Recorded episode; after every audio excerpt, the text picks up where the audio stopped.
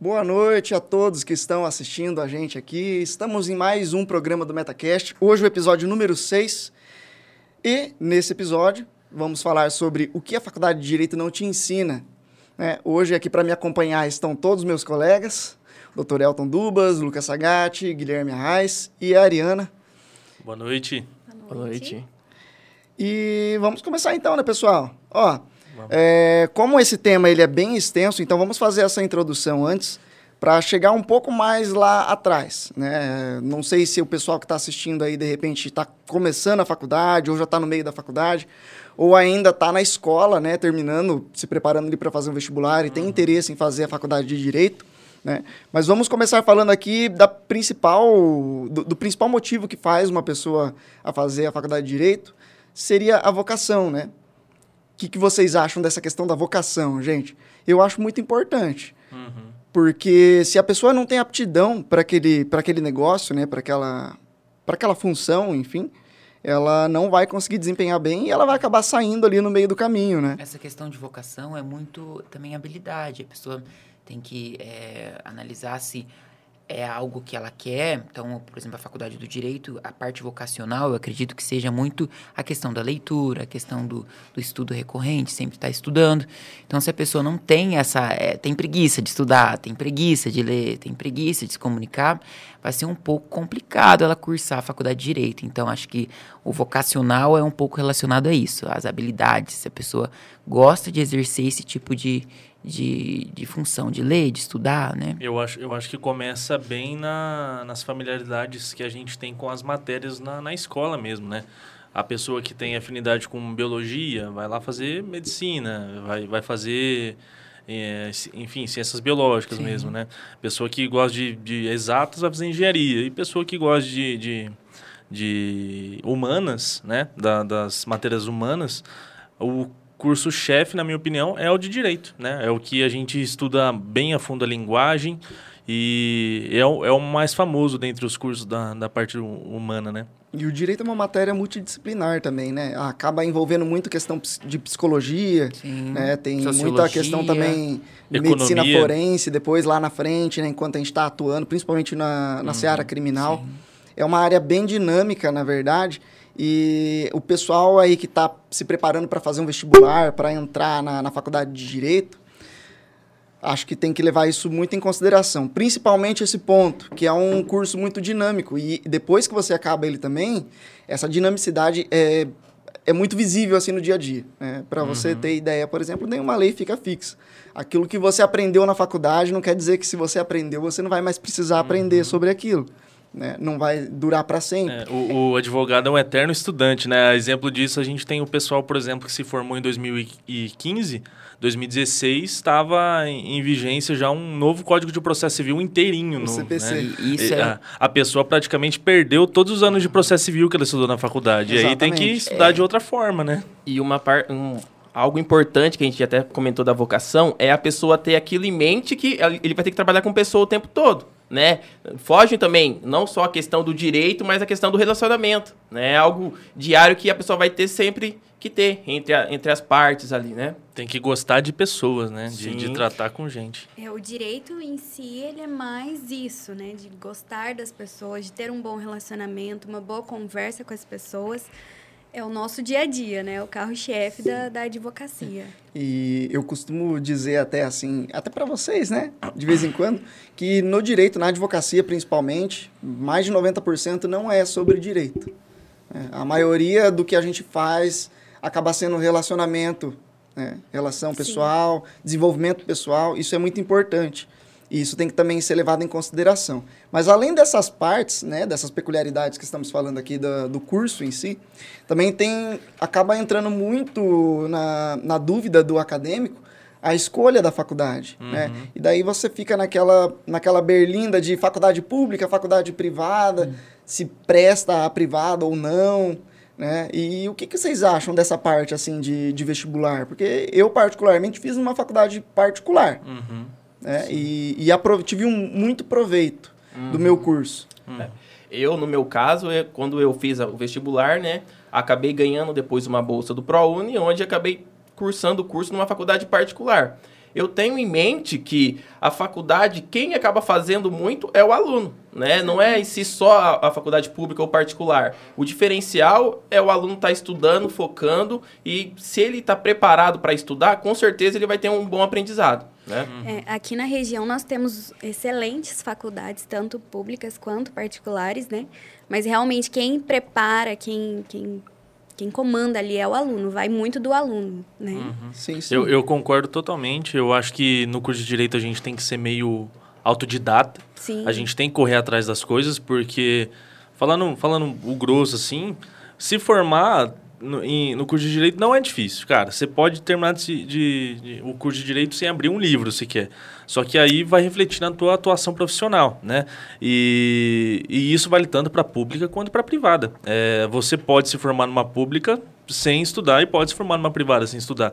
A questão que eu vejo de diferencial principalmente, é, que a pública leva uma vantagem, seria na parte da vida acadêmica, né? a parte de extensão de projetos de pesquisa, o que a privada não oferece tanto, uhum. mas a, e, e, a pública, por outro lado, já. Mas se você não tem essa ideia de seguir uma vida acadêmica, não vejo muito motivo de, de passar anos em cursinho, por exemplo, para cursar é. uma faculdade pública. E hoje também caiu por terra aquele entendimento que no seu currículo tem que ter que você estava cursando numa faculdade federal ou pública para você ser um bom profissional. Eu acredito que quase em todas as profissões. Eu acho que na época dos nossos pais tinha muito isso. Até nós, quando nós estávamos iniciando a, a faculdade, tinha, ah, mas no meu currículo vai ter que eu estudei na faculdade X. Hoje em dia não, hoje em dia não tem isso muito em consideração. Tem em consideração o profissional que você é, como o Guilherme que disse, as habilidades que você exerce sendo esse profissional. Sim. E Até não porque... o nome da faculdade em si. Até porque na advocacia nenhum cliente chega e pede teu currículo. É, ele não fala, né? você estudou na faculdade X? Sim. Ah, então vou te contratar por causa disso. Exatamente. a, a advocacia, é, eu acredito que ela é uma profissão assim que o cliente leva muito em consideração a personalidade do advogado. Né? Às vezes uh, é, é, mais questão de relacionamento mesmo. Às vezes o cliente vai com a sua cara ou ele gosta do seu estilo de trabalhar e ele não vai tanto com a cara de um outro advogado, que pode até ser melhor do que você de repente, é. mas tem, tem essa questão de afinidade, sabe? Por isso que eu costumo falar muito que o relacionamento é a parte mais importante da advocacia. Uhum. Mas, gente, a gente está falando aqui de prática, enfim, e agora eu pensei aqui a questão de estágio durante a faculdade. Cara, como é importante fazer um estágio, um bom estágio. E daí, assim, é, o pessoal fica muito na dúvida do que quer ser. Geralmente a gente começa a faculdade achando que vai ser juiz federal. Vai ser Presidente da República, na verdade. Aí né? você já vai... Meu sonho era ser delegado de polícia. Aí você já vai passando de juiz, aí passa para promotor, aí já passa para delegado, aí de repente você já se contenta com analista judiciário. Aí vai, vai descendo, vai descendo, até que você decide, putz, vou ser advogado. Né? Mas é muito comum ter essa, essa fase de dúvidas, sabe? Principalmente no início da faculdade, no primeiro ano, que você não, não vê muito, assim, questão de matéria de direito. É, é o tal do leque de opções, né? Que, que o curso de direito oferece. Tem várias coisas para você fazer, só que até que eu acho que, que é uma deficiência da, da, da faculdade é, de direito, isso independe se é público ou se é privada, que ela não se aprofunda nas carreiras, né? Ela te dá a base para você escolher o que, que você quer fazer.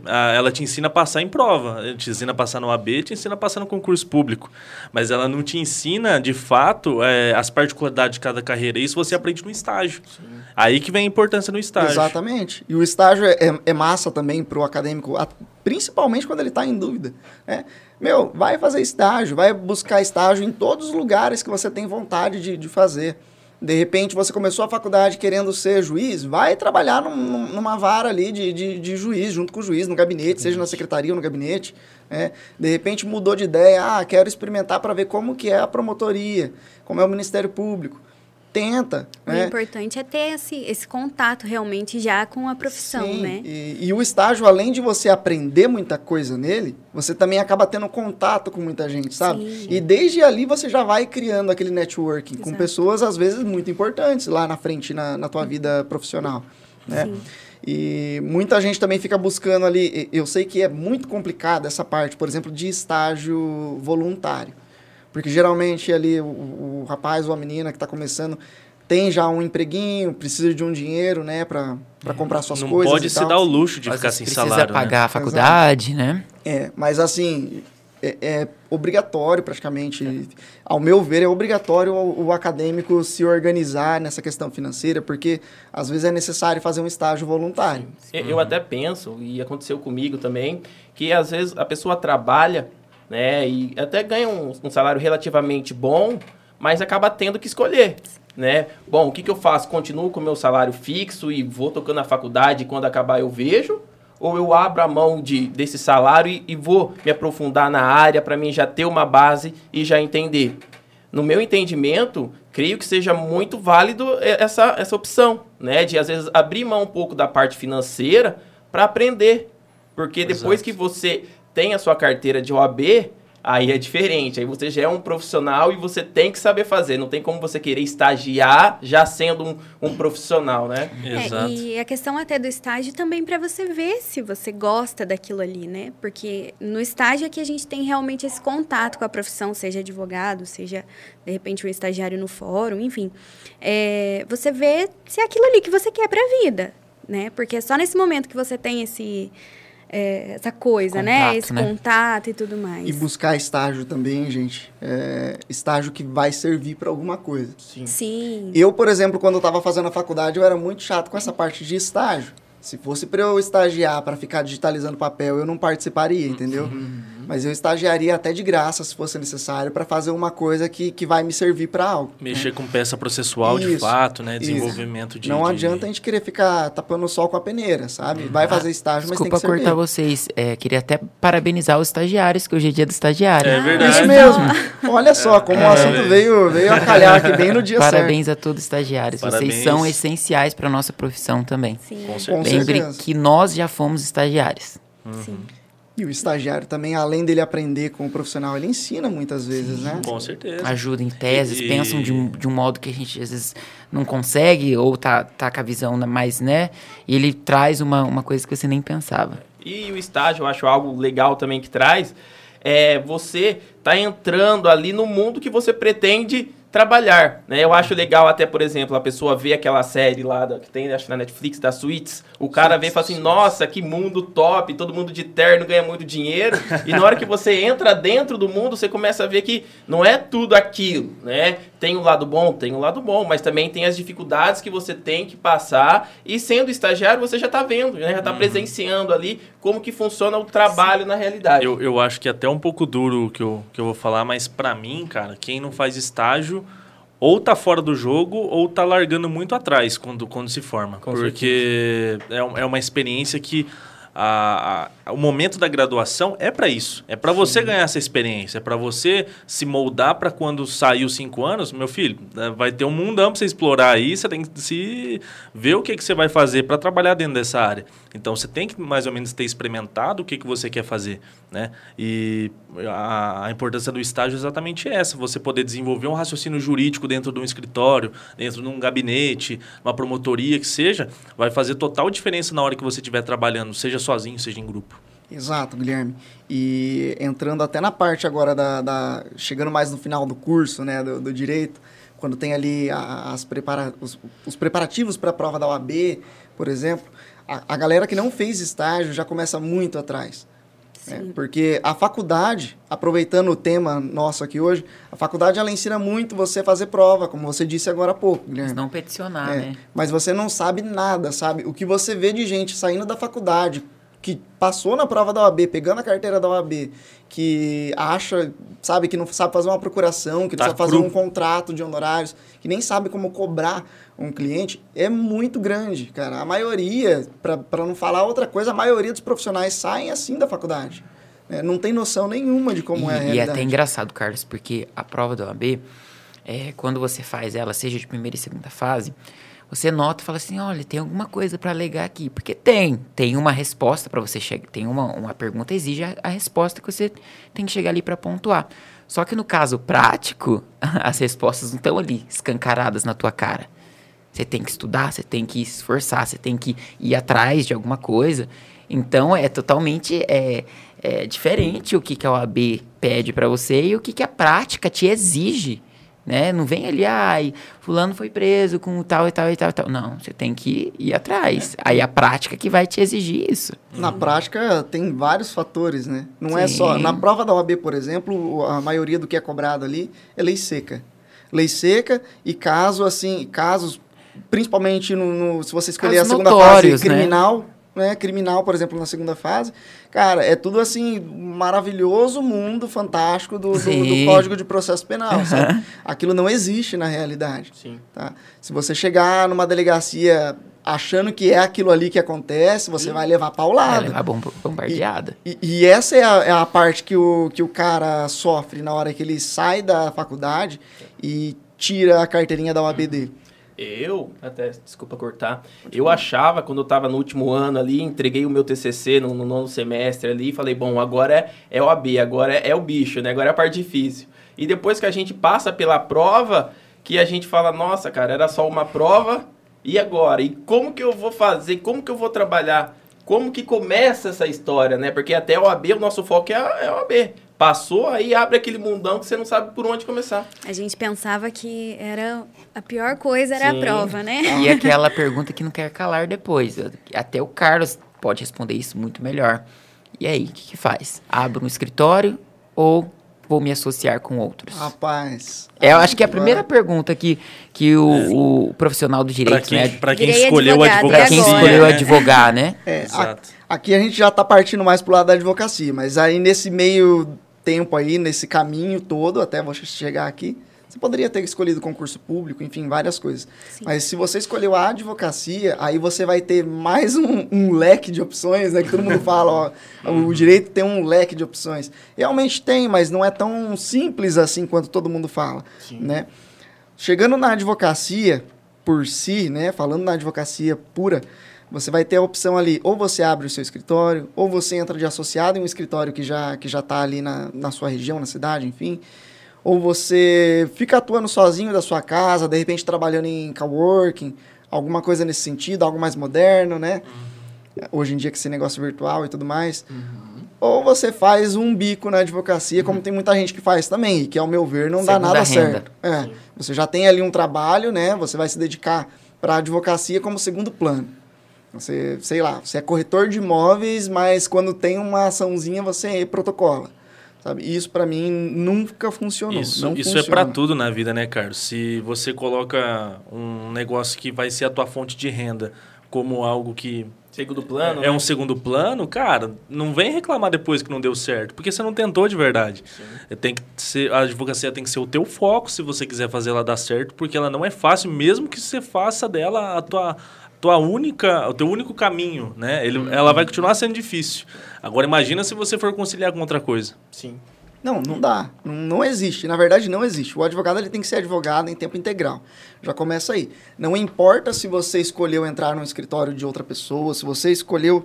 Não, se você escolher abrir o seu próprio escritório, aí você tá bem mais ferrado do que Lascado. É.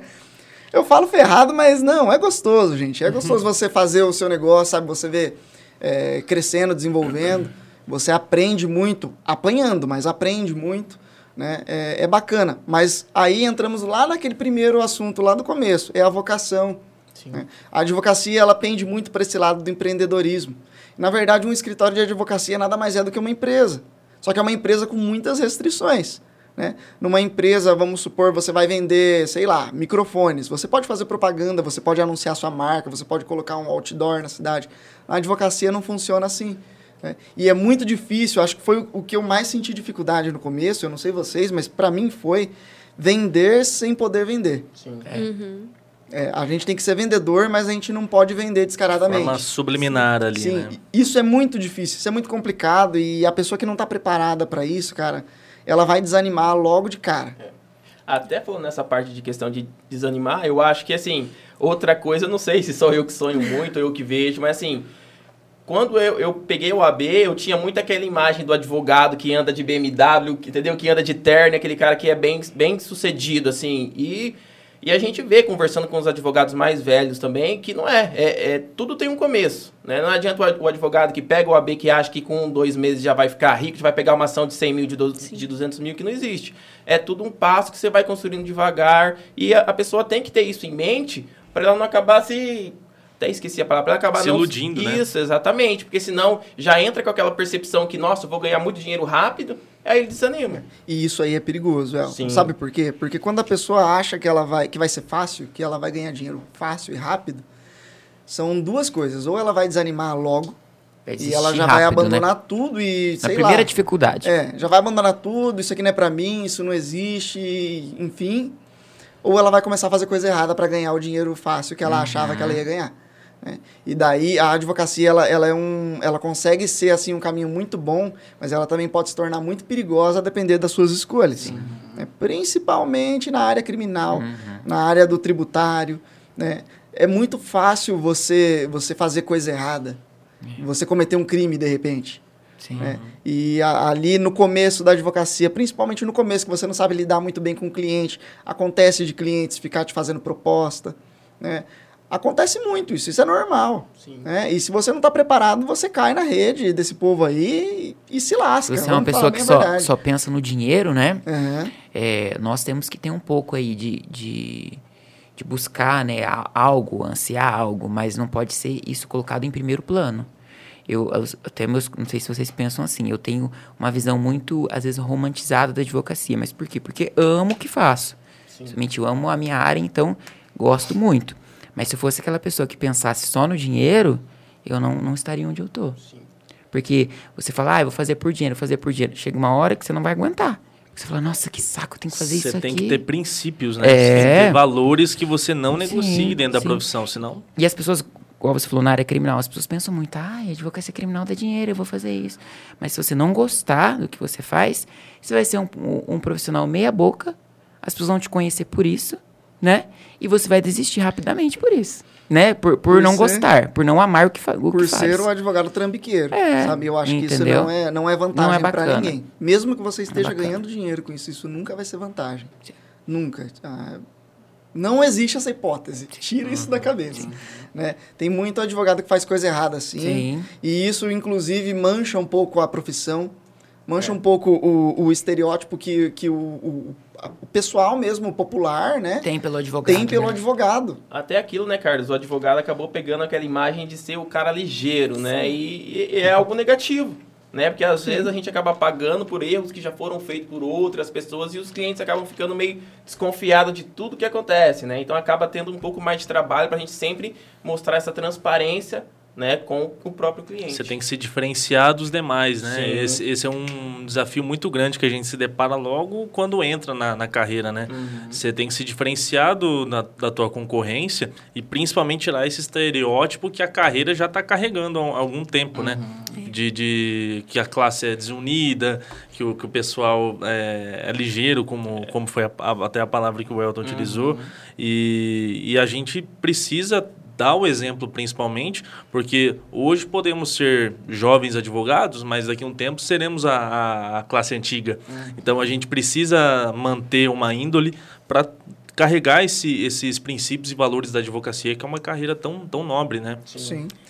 E Né? vou- Nessa Pode parte, eu queria fazer um, um adendo. Nessa questão de abrir o escritório sozinho ou com, so- com sociedade, eu acho assim, vai um pouco da, da situação econômica da pessoa. Só que eu acho muito válido a pessoa ter, um, ou seja, associado ou ter sócio.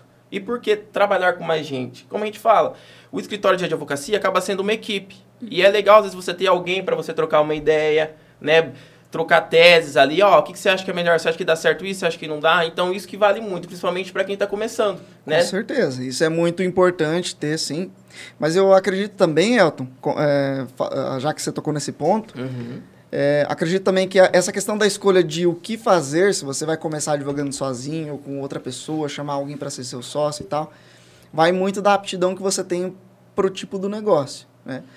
Não está errado também você querer fazer sozinho. Sim. Você querer ter um escritório só seu, você e você, Uhum. e, enfim, né? Não está errado, desde que isso seja condizente com um planejamento que você tem para a vida. Sim. No meu caso, isso não faz nenhum sentido. Né? No nosso caso, acredito aqui, porque o nosso É. escritório, a gente trabalha muito assim com essa questão de equipe, de fortalecimento de equipe e, e- e essas coisas, né? De desenvolvimento pessoal e tal.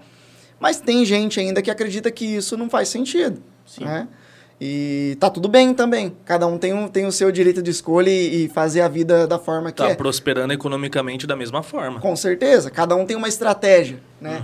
Eu acho que a advocacia ela é, um, é uma área muito que demanda muita estratégia do profissional. Paciência também, né, Carlos? A gente tem que ter muita paciência, Paciência. nossa área. E saber aonde você quer, onde você quer chegar, sabe? Porque para quem não sabe o que quer, qualquer caminho serve, Uhum. sabe? É por isso que eu falo aqui que todas essas, essas opções estão certas. Não tem nada de errado nisso, desde que seja condizente ao plano que você tem para a vida. Sim. Né? Exatamente. E tocando nesse assunto também, o Elton, aproveitando que você entrou nesse ponto aí, é, a questão da equipe na advocacia, eu acho muito importante para você conseguir fechar seus primeiros contratos. Sim. Por quê? Porque a equipe por si só ela forma networking. né? Mesmo que seja um networking interno, mas juntos você consegue ir mais longe. É aquela frase clichê que todo mundo fala, sozinho você até consegue ir, ir mais, mais rápido, mas junto você consegue ir mais longe, algo nesse sentido. É, a equipe ela te fortalece muito nesse começo. Por exemplo, se eu for começar na advocacia hoje e eu tiver uma audiência para fazer amanhã, eu me sentiria muito mais é, seguro de fazer uma audiência acompanhado do Elton, ou do Guilherme, ou do Lucas, ou da Ariana, né, que seja, do que eu chegar sozinho lá para falar com o juiz coisas que eu nem sei fazer. Sim. Principalmente quando seu parceiro, seu amigo, enfim, seu sócio, já tem um pouquinho mais de experiência. Você pode até saber o que fazer, mas o fato de você nunca ter feito, como é, tipo, o teu nome que vai embaixo, você não está assinando, não é outra pessoa que vai assinar o que você fez, te dá um senso de responsabilidade muito maior. Tipo, Eu tenho- é, você sai da sombra de, de outra pessoa quando você sai do ponto de estagiário pro ponto de advogado. Sim. E Eu aí você tem que um- assumir a Um responsabilidade. colega. Agora, Guilherme, imagina pra quem não fez o estágio. Sim. É. Como que dificulta, né? Exatamente. Eu tenho um colega que ele se formou recentemente. E já virou advogado e tudo mais. E ele fala que toda vez que ele vai assinar um documento, ele ainda fica receoso. Aí eu falo assim, cara, está tudo certo. Você peticionou, tá tudo correto. Protocola. Aí ele fica, ai, Lucas, mas dá uma olhada nessa petição. Mas por quê? Porque ele ainda não tem essa confiança. Então, o que acontece? Ele não, não advoga, assim, num ambiente ainda, não tem um espaço. Então, isso em equipe ajuda muito. Porque quando você tem um outro colega que tá ali no mesmo espaço, o mesmo escritório, ele fala, ô Lucas, o que, que você acha disso aqui? Aí você vai ajudando a pessoa, "Ô, tá certo, mano. Né? A gente fala assim, É, é já é íntimo, né? é completamente Protocola, normal ter essa faz, mas é insegurança. Então, imagina aquela pessoa que trabalha sozinha, que não teve essa, esse, esse tato no estágio. Então, ela fica com medo. Às vezes tá tudo certo, mas ela não se sente confiável, não sente confiança. E o trabalho em equipe também, principalmente para nós lá do escritório, que temos cada um atuando na sua área, você consegue ver qual que você tem mais afinidade. Porque às vezes na faculdade, é, lá no comecinho, a gente já entra pensando, vou fazer criminal. Acho que 90% do, do pessoal que entra na faculdade, dos estudantes, eles gostam mesmo dessa parte criminal, né? E, e aí, tendo essa equipe, você consegue ter contato com outras áreas, você consegue ir criando mesmo afinidade, né? Ver o que você quer Sim. Tem, tem até né? aquela frase lá é, que os estudantes de direito se apaixonam pelo, pelo direito penal, mas se casam com o direito civil. Ai, ai, ai, viu? Não falar nada aqui não. Porque o direito civil. Então, o meu é amante, direito tudo é amante, direito penal é amante. Não, mas é que, é que a advocacia criminal ela é muito difícil também, né, cara? E, é, e às vezes é mais tranquilo você ir para uma outra área na, na parte do direito civil que não vá ser tão agressiva como tem que ser para advogar no, no criminal. Por isso que, que Sim. tem essa frase, eu, no meu ponto de Sim, vista. Não, entendo. não é porque o direito penal seja uma, uma sub-área do direito, né, nem, na- nem nada. Inclusive, eu acho que é uma das áreas mais importantes, né? É, mas é, é engraçado essa, essa situação, porque de fato, por e- eu, por exemplo, fiz a prova da OAB, a segunda fase, em direito penal. E, e a, saí da faculdade já advogando direito de família e sucessões. Então, não utilizei o direito penal para para carreira efetiva. E até teve, não sei, uma questão de, de mudança que o pessoal estava vendo para a prova da UAB, de da pessoa já ter que escolher a área que ela vai atuar na faculdade. É, eu, acho isso, né? eu acho isso prejudicial, Também exatamente por conta dessa situação de que durante a faculdade a gente não sabe muito bem como que a gente vai atuar. Por exemplo, abrir uma área em outro escritório é, que não seja aquela que você fez a, a prova da OAB e você queria entrar naquele escritório. Putz, não posso porque eu já escolhi a área aqui na faculdade. Vai ficar limitado. Vai limitar muito a possibilidade do advogado, né? Até porque você só vai conhecer realmente como é o trabalho a hora que você estiver atuando. Né? Depois que você entrou no criminal, que você viu que não é para você, você vai ter que fazer novamente a prova para entrar começar a atuar em outra área. A né? Ariana estaria lascada, porque não tem previdenciário na segunda fase, nem, nem na primeira. Mas por isso a importância do estágio. É. E, gente, vocês tocaram no assunto aí da, das áreas, né? Das áreas de atuação do direito. Isso também é, uma, é um outro ponto que deixa o pessoal muito na dúvida no começo. Eu, por exemplo, fiquei muito na dúvida de que área começaria. né? Eu gostava bastante do criminal, até no começo eu atuei bastante no criminal. É, já tinha feito ali alguns juros e tal, mas depois acabou a- acabei ali me encontrando mais nessa área mais do empreendedorismo, do empresarial, enfim. né? E cada área tem uma particularidade. Cada área tem um jeitinho diferente de você chegar no cliente, de você fechar um contrato ou de você cobrar mesmo os honorários. E a cobrança de honorários também é uma outra parte que a faculdade não te ensina. E eu acho até que isso poderia fazer parte da grade curricular das faculdades Sim. de direito, sabe? A questão de fazer um contrato bem feito de honorários para você não se prejudicar e também não prejudicar seu cliente, né? A questão de saber precificar mesmo, para você não acabar entrando nessa onda de prostituição da, da, da profissão, que acontece muito hoje em dia. É, tem muito advogado aí cobrando, ah, fazendo coisas a preço de banana. Eu já vi galera aí fazendo audiência por 50 reais, sabe? Isso é muito triste. É muito triste de ver isso. Não dá valor no próprio, no próprio ensino, né? No próprio valor, é, no que ela investiu ali na carreira. Sim. Pô, 50 reais? Porque tudo que você faz no, no direito, a advocacia, eu, eu, eu julgo ser uma profissão muito cara, Sim. sabe? Porque você tem que usar roupa que custa mais caro, você tem que ter um lugar que é caro para ter, você... Enfim, você tem que comprar livros que são caros. Livro não é barato. Nenhum livro é barato. Investir numa especialização, né? Fazer um curso de especialização, seja uma pós-graduação, ou seja só um curso avulso de especialização mesmo. né? Então, tudo que você vai fazer tem um custo muito grande. E você tem que cobrar isso do seu cliente. Você não fez aquilo ali de graça. Afinal de contas, a gente fez a faculdade almejando também, além de outras coisas, e ter um objetivo pessoal, enfim, realização pessoal, também é almejando o dinheiro, a vantagem financeira, né? Ninguém faz uma faculdade, se, se profissionaliza para ser para fazer caridade por aí. Sim, a gente tem que ser sincero com a gente mesmo, Uhum. né? E essa parte da, da precificação e de, de honorários, enfim, vem muito na dúvida do pessoal quando vai começar. Cara, isso atrapalha demais a carreira da pessoa, porque ela fica insegura. É, de repente, sei lá, é o seu primeiro cliente, ele tá ali na tua frente, você fala assim, putz, será que eu cobro tanto? Mas se eu falar isso, acho que ele vai embora. Caramba, eu tô precisando desse dinheiro agora, acho que eu vou cobrar mais barato, porque Será senão eu eu vou parcelo ou espantar. não? Isso. E daí você não tem nenhuma noção de como que o cliente vai pagar ou não, de analisar o estilo do cliente, né? É, em algumas áreas, por exemplo, no trabalhista, quase sempre a gente acaba trabalhando muito nessa questão do, do êxito, né? Do 30%. Então acaba sendo um pouco mais tranquilo. Mas, por exemplo, para o Lucas, que faz direito penal, creio que é bem mais É complicado. bem, com- é bem complicado. A gente não consegue é, cobrar no êxito, porque não tem um êxito, não tem um, um valor econômico no final. Então a gente sempre eu aconselho aos futuros profissionais sempre cobrar antes. Por quê? Porque a pessoa está presa, você não vai receber dela, você vai receber dos familiares.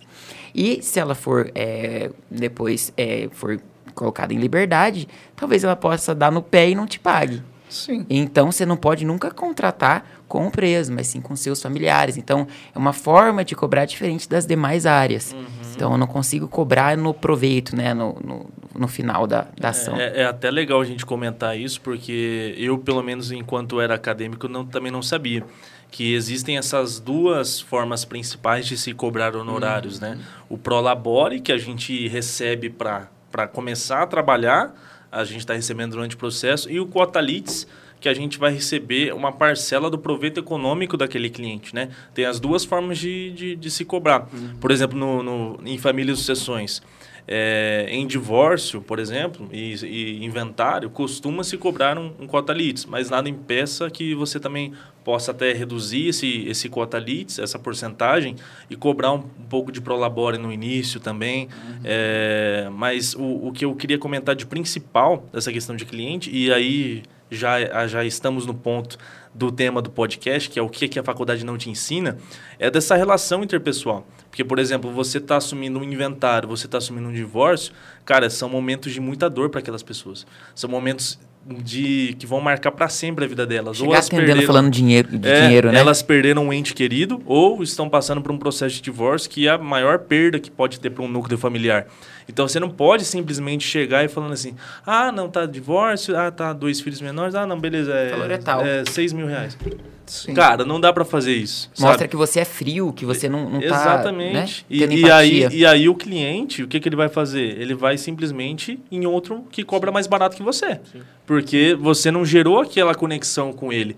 E esse é o ponto que a gente precisa aprender. Em todas as áreas, né? Saber gerar valor. Eu, eu costumo pensar muito assim que você tem que gerar um valor para o seu cliente.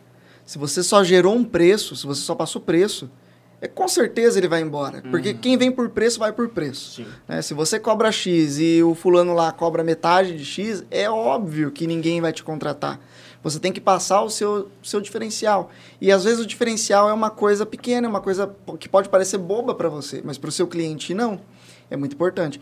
Por exemplo, a relação interpessoal, né? relacionamento, enfim.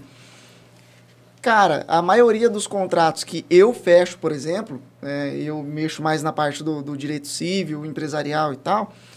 A maioria dos contratos que eu fecho é por relacionamento, é porque a pessoa simplesmente simpatizou comigo.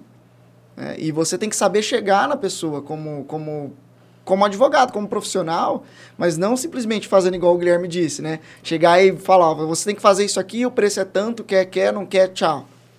Isso é, não se faz. E, e, até outra coisa importante, né?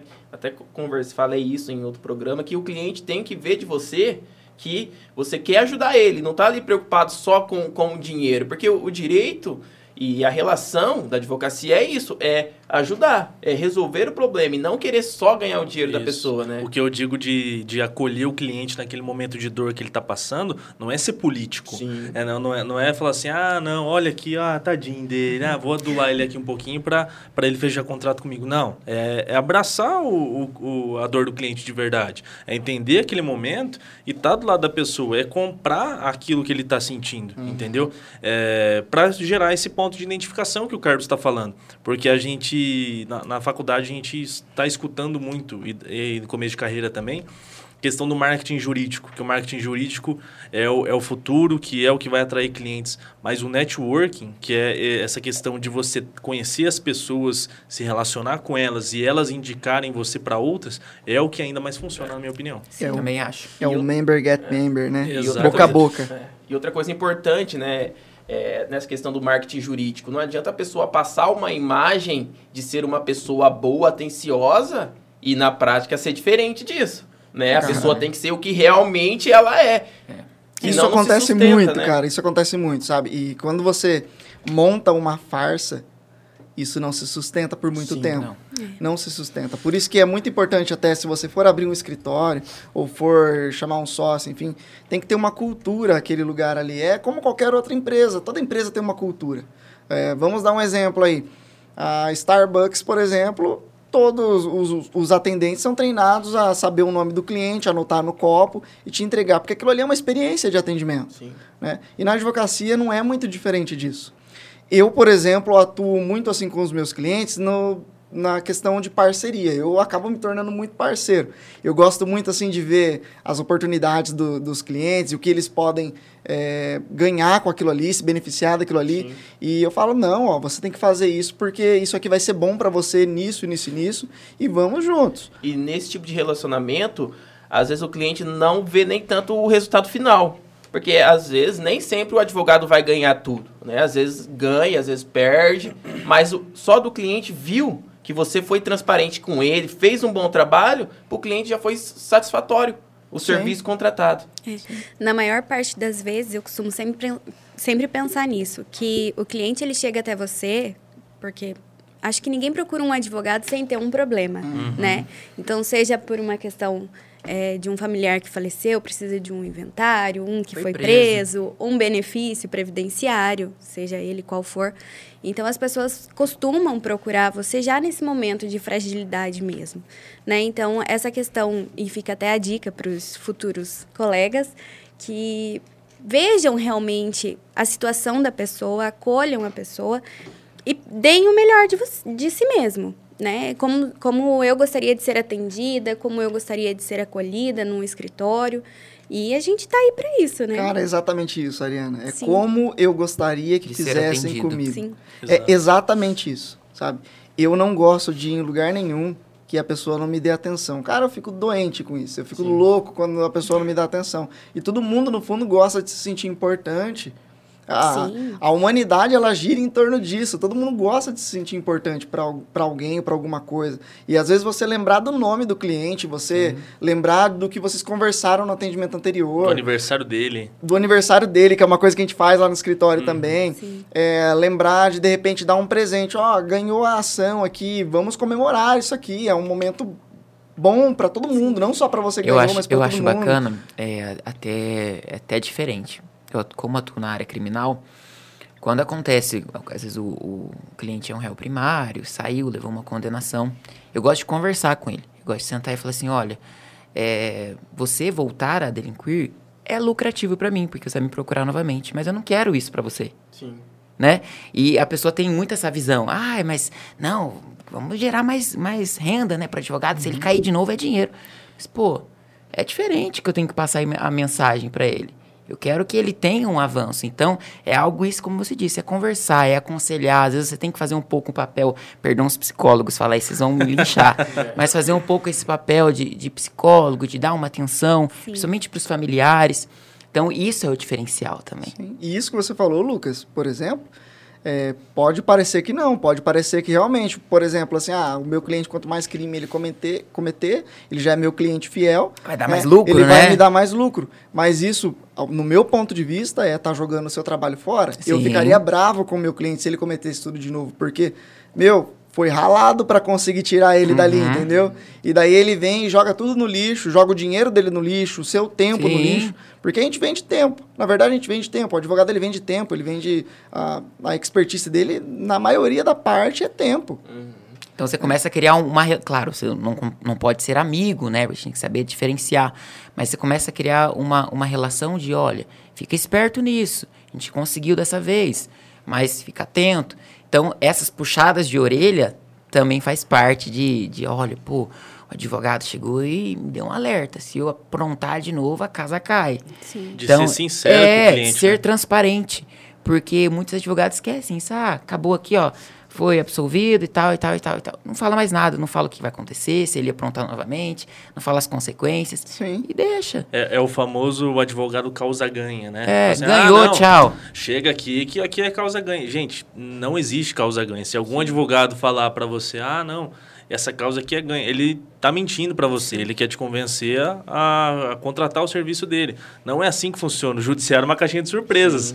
Às vezes a gente tem um direito posto que tá na nossa cara, mas o juiz entende diferente. E, e aí a gente recorre e o tribunal entende diferente. E se você aí, advogado iniciante, ou que vai entrar na advocacia em- daqui a pouco tempo, enfim, usar, chegar a usar esse tipo de frase, é causa-ganha.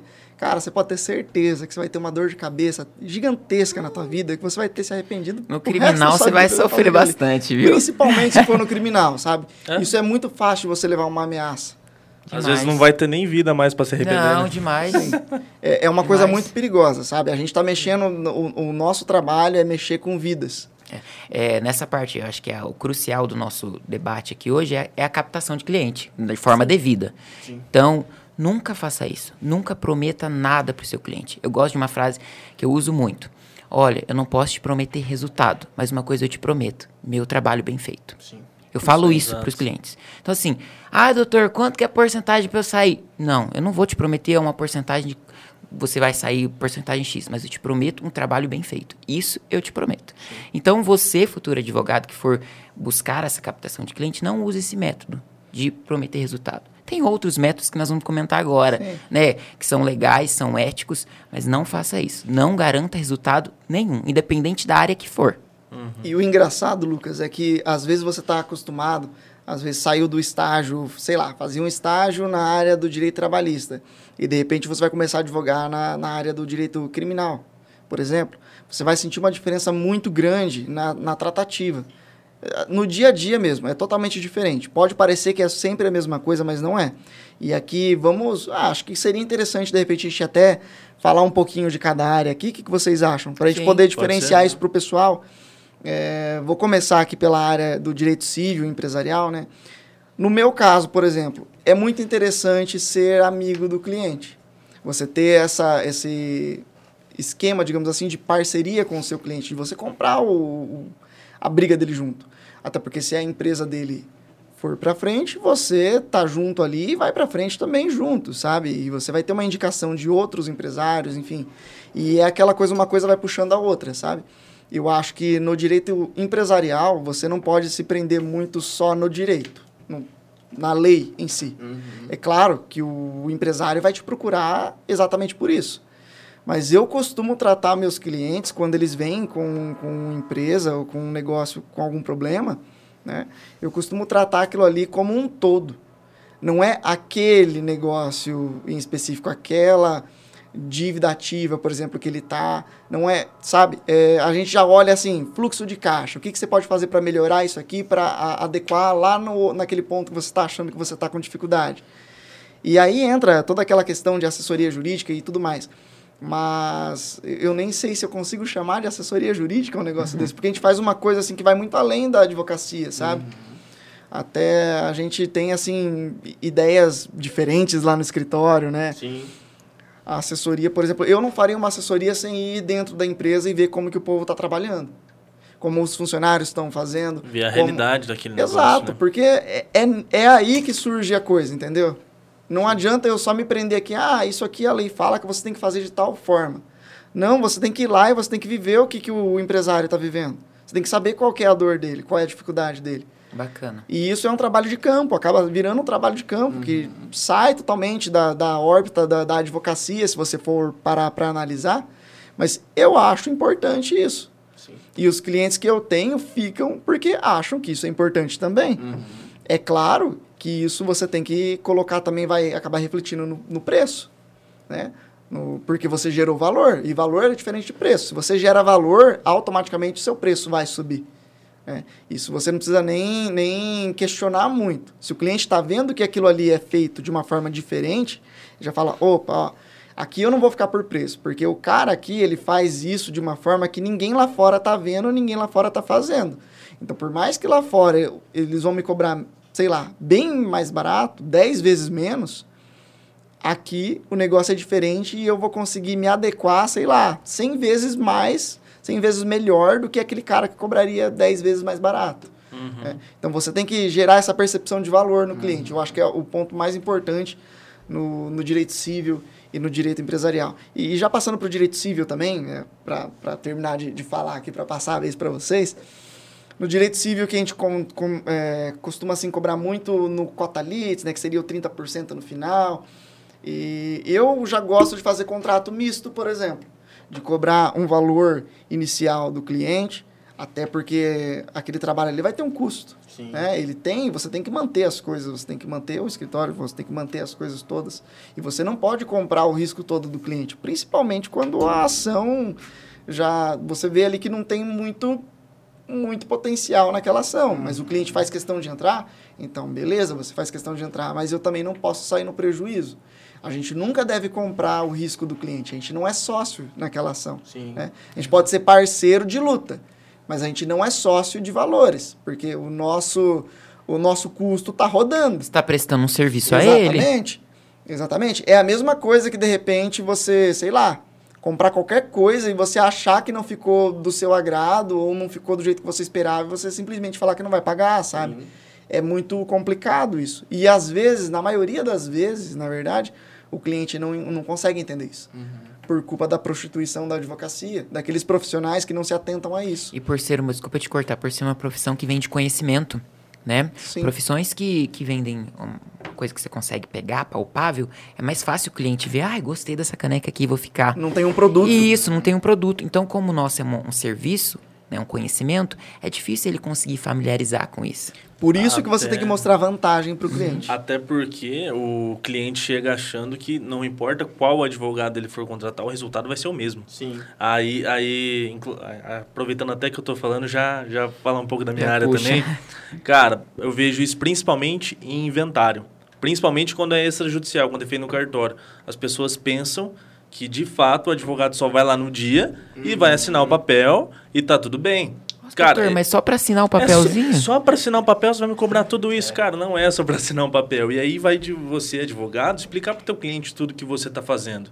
Sabe? Você vai tirar todas as certidões. Você vai é, fazer a declaração do ITCMD para ele. Você vai fazer o rascunho inteiro de como que aquela herança vai ficar. Entendeu? Antigamente o cartório fazia isso, de fato. Mas hoje em dia o advogado tem que se espertar e fazer esse trabalho. Ah, Porque o nome dele está indo ali. Você vai assinar um negócio que você... Não foi, não foi você que fez? Não você vai dá ter pra fazer coragem? serviço meia boca. Cara, não dá. Você assume a, a responsabilidade ali né? daquilo, né? O, o teu nome vai estar ali, ó, advogado responsável, papapá. Você vai assinar junto ali na, na hora. E aí, se o cartório teve algum erro, não é simplesmente conferir o que o cartório fez. Se você fazer, eu tenho certeza que teu cliente vai ficar mais satisfeito e você vai desempenhar o teu trabalho muito melhor, mostrar valor para ele. Sim. Entendeu? certeza. É, e questão de, de relacionamento com o cliente, eu já, já disse, né? É, eu acho que é um momento muito de, de dor do cliente. As, as principais ações de família também, elas vêm em momentos super complicados. Por exemplo, disputa de guarda, ações de, de fixação de alimentos, é, é, fixação de regime de visitas. Então, é tudo muito delicado, lidando com criança, lidando com patrimônio.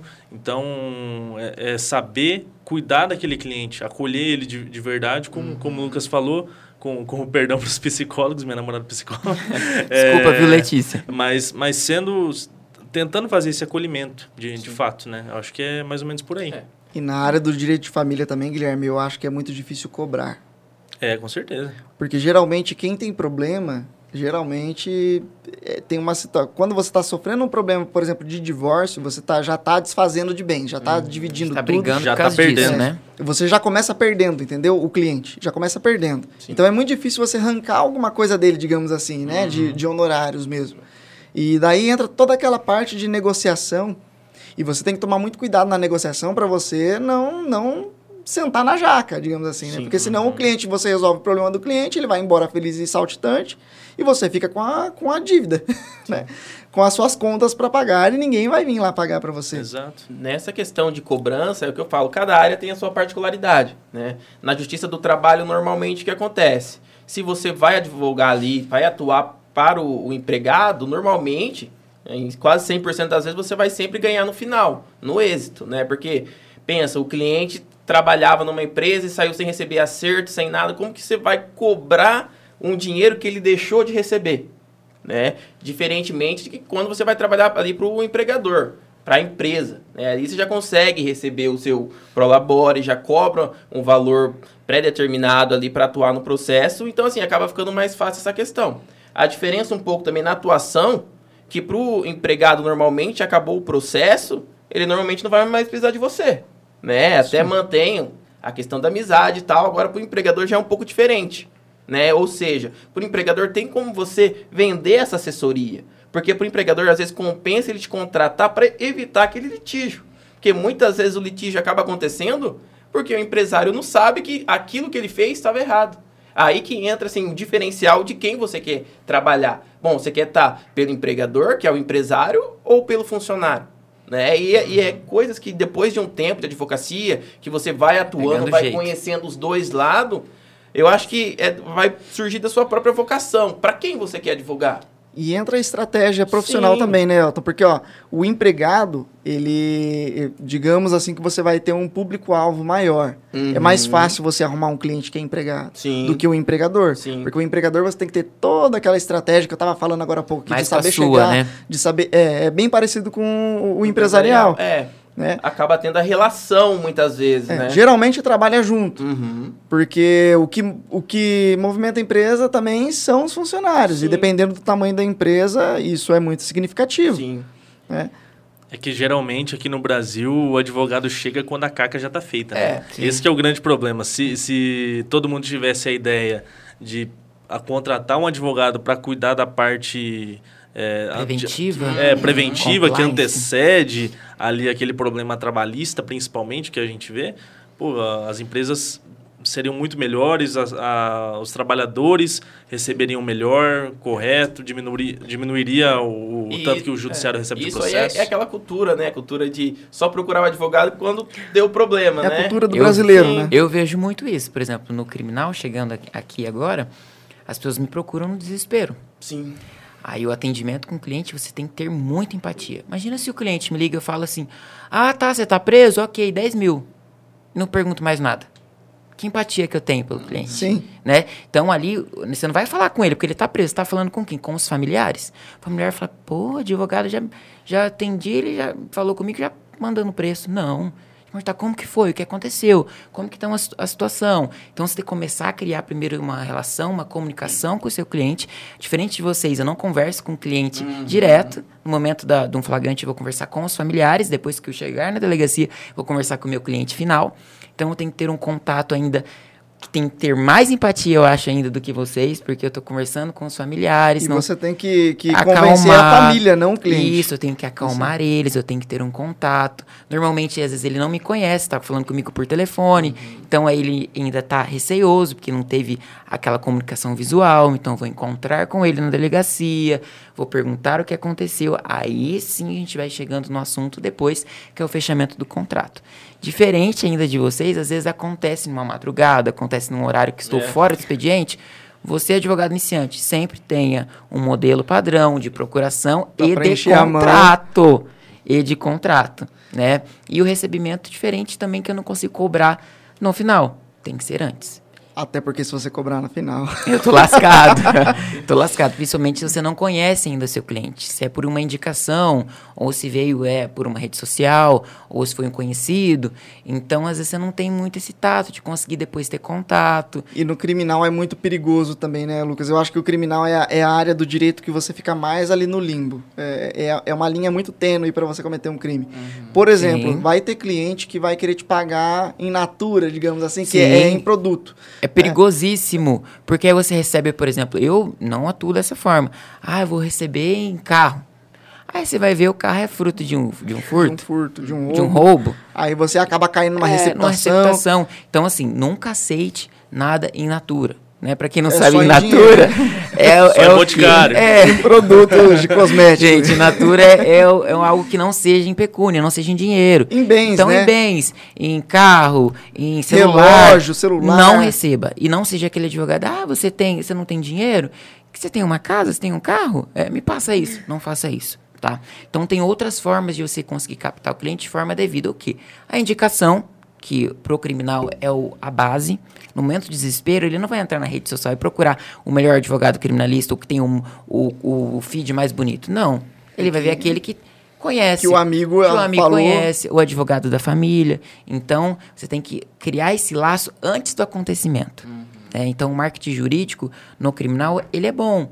Só que não fique pensando que você ter um feed, ter conteúdos maravilhosos no, no Instagram, no Facebook, vai conseguir trazer cliente. E o que você falou aí também de indicação, Lucas, outra coisa que é muito perigosa também no, no criminal.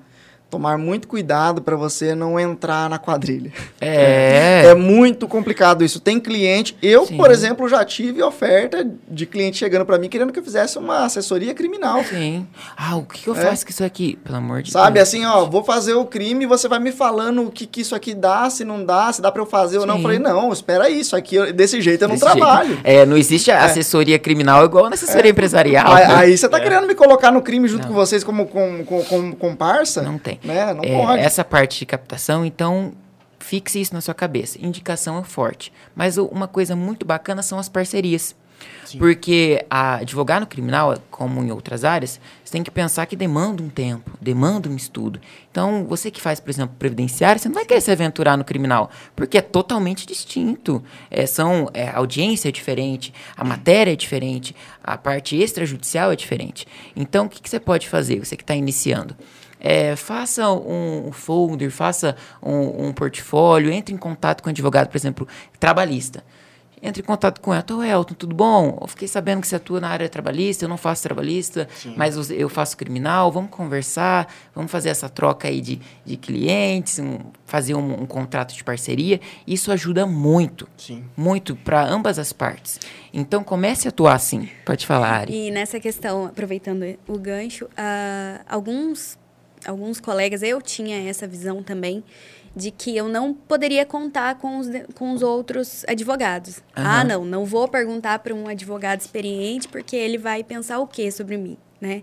E então você é bom ter esse, esse contato realmente com outras pessoas, com outros advogados, a importância do estágio novamente, mas ter essa, essa troca com os demais Sim. colegas, né? Sim, sendo dentro do escritório ou sim, fora. Só, sim. É sempre só, muito válido. Só uma deixa antes de você já encaminhar. Uhum. É, o último conselho que eu quero deixar aqui: nunca deixe é, cartãozinho em delegacia.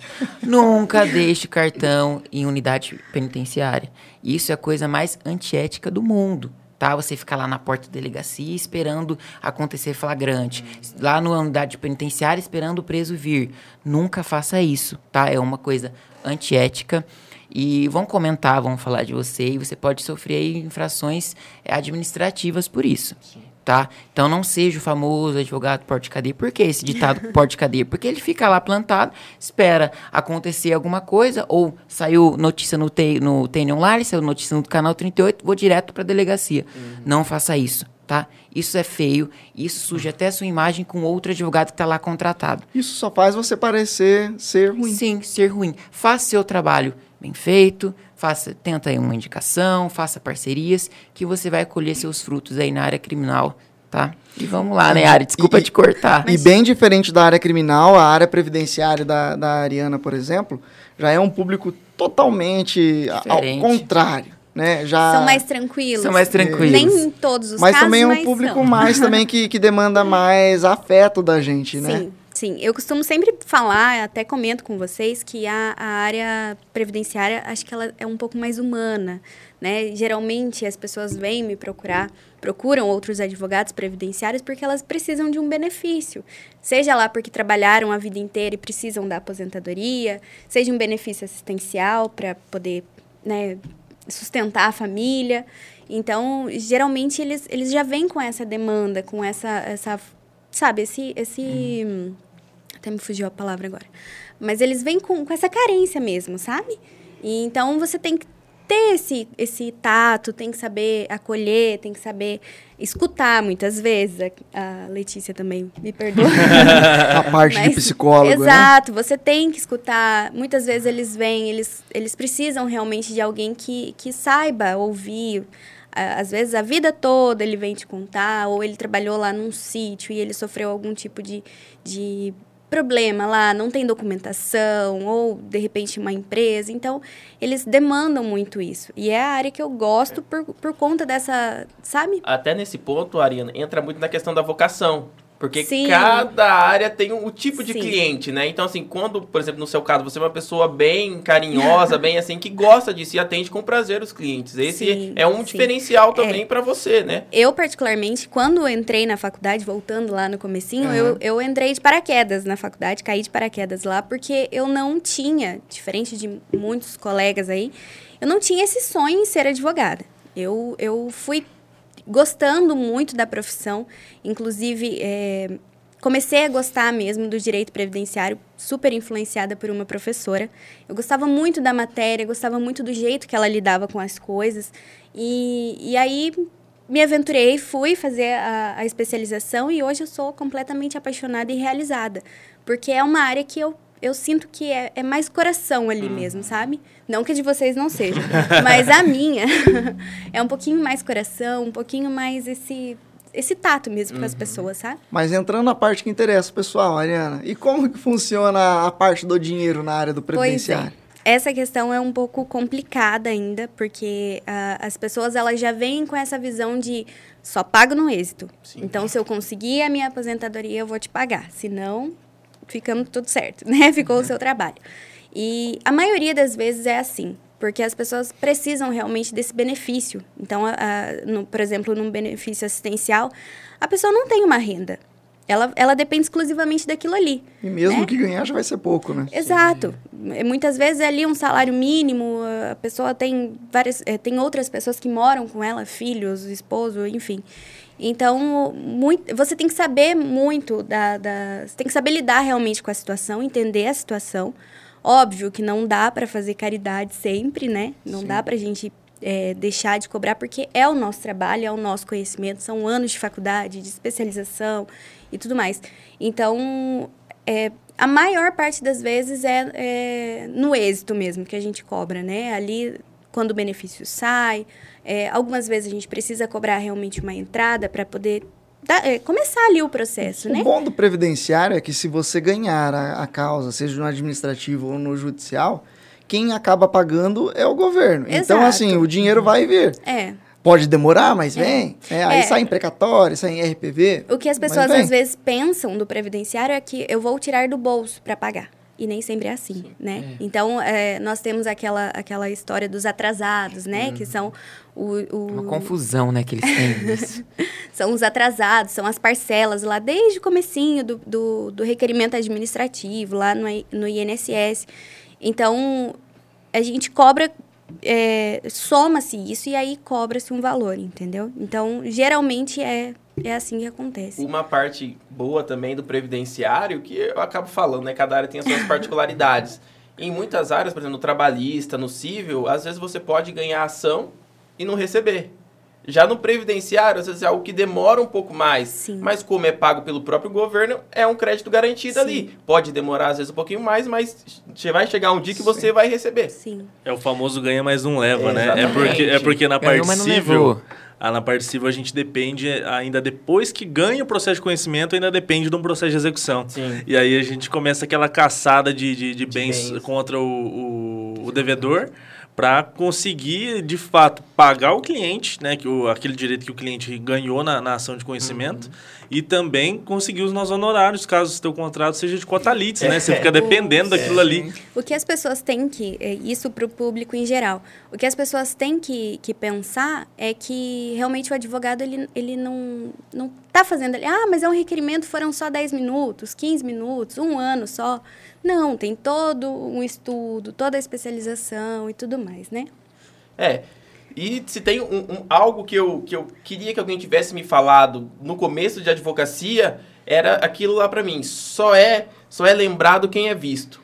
E- Eu, assim, fui pensar nisso quando eu já tava com a B, pra mim mostrar pras pessoas que eu era advogado. Então, por isso que a gente fala que entra muito essa questão de relacionamento. Sim. Você que está começando ou ainda, ou ainda está no, no período da faculdade, cara, converse com o seu vizinho, fala que você faz direito, converse com o cara da- do mercado e mostre que você já está no caminho da advocacia. Não, não ter vergonha que é falar que é advogado. Porque Exatamente. assim, as pessoas falam, ai, tem, tem vergonha de falar que sou advogado. Ou tipo assim, é a pessoa é tímido, né? né? É tímido, fala assim, ah, mas vou ficar falando que eu sou advogado? É, você é advogado, tem orgulho disso. Sim. Então mostre para as pessoas que você é. É assim que ela vai te conhecer. Eu acredito muito assim que no estágio você já começa a fazer seus primeiros clientes. Né? Uhum. É claro, não vendendo a profissão como advogado, porque você ainda não é advogado. Sim. né? Mas nada te impede, por exemplo, de fazer parceria com um advogado, de arrumar seus clientes e fazer uma indicação para um outro advogado de sua confiança, enfim, um que trabalha junto com você. Produzir uns É. conteúdos também, tipo assim, nas Também. redes sociais, é, conteúdo informativo, não tem Também. nenhuma vedação. né? O trabalho começa muito antes de você passar na OAB, sabe? E aquela questão do, do gerar valor, vou voltar nesse ponto, vou para encerrar aqui também, que a gente já tá passamos de uma hora aqui de programa, mas cara, você tem que gerar valor em qualquer coisa que você vai fazer, seja na advocacia ou seja, sei lá, se você for abrir uma loja para vender roupa, vender coxinha na rua, você tem que gerar valor. É o que vai segurar seu cliente, é valor. E os valores da sua empresa, do seu escritório que você vai abrir. Essa é a principal parte de todo o negócio. É isso que vai fazer a pessoa vir, é isso que vai fazer a pessoa ficar. Né? E até tem uma frase, se eu não me engano, do Walt Disney. Né? Quando você for fazer uma coisa, faça tão bem feito que as pessoas que verem você fazendo vão gostar tanto que vão chamar outras pessoas para trazerem para ver você fazer de novo, sabe? Isso é uma coisa que pega muito, é muita verdade na advocacia. É, basicamente, a gente funciona assim. É o boca a boca, é a indicação. São a maioria dos clientes são nisso. E você ganha oportunidades disso. Você não pode perder a oportunidade. A advocacia você não pode deixar passar a oportunidade. Sim. né? Mas, gente, é isso. Tem mais alguma consideração a fazer? Vamos encerrando aqui o nosso sexto episódio. Espero que o pessoal que que estava ouvindo aí, assistindo a gente, ou os que vão ouvir depois lá no Spotify, nas plataformas de, de áudio, gostem do nosso conteúdo. Qualquer dúvida que ficar, pode chamar a gente nas redes sociais, né? Estamos sempre uh, receptivos aí a, a qualquer um principalmente os acadêmicos, se vocês quiserem visitar o escritório qualquer dia, ver como a gente atua no dia a dia, ir lá trocar uma ideia, se está na dúvida, enfim. Qual estou à área que vai disposição. seguir, estou né? à disposição. É isso, né, É galera? isso. Obrigado, pessoal. Então, boa noite a todos, até mais, até o próximo episódio, né? E isso aí. Obrigado, Obrigada, pessoal. Boa pessoal. noite. Tchau, gente. Boa noite.